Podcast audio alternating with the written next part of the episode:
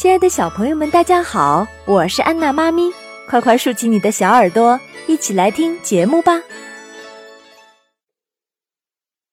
泡影，布斯塔金顿是二十世纪美国著名的小说家和剧作家，他的作品《伟大的安伯森斯》和《爱丽丝亚当斯》均获得普利策奖。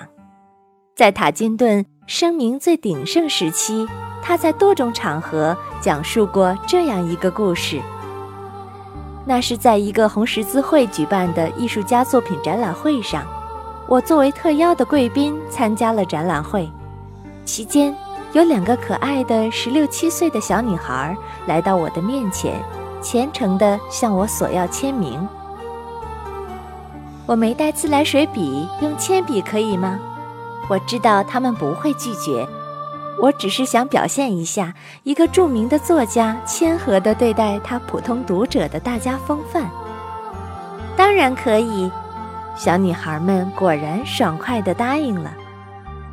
我看得出她们很兴奋，当然，她们的兴奋也使我倍感欣慰。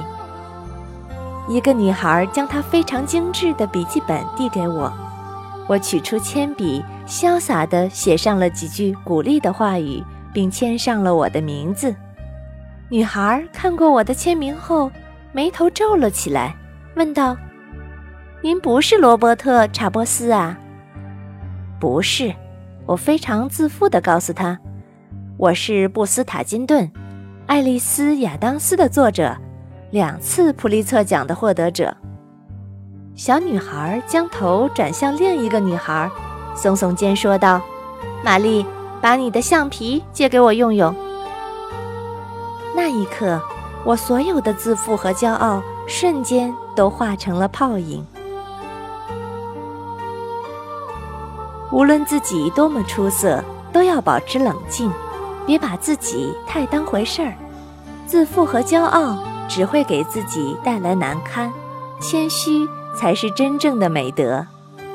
欢迎下载喜马拉雅手机客户端，添加安娜妈咪早教公益播读加微账号收听节目。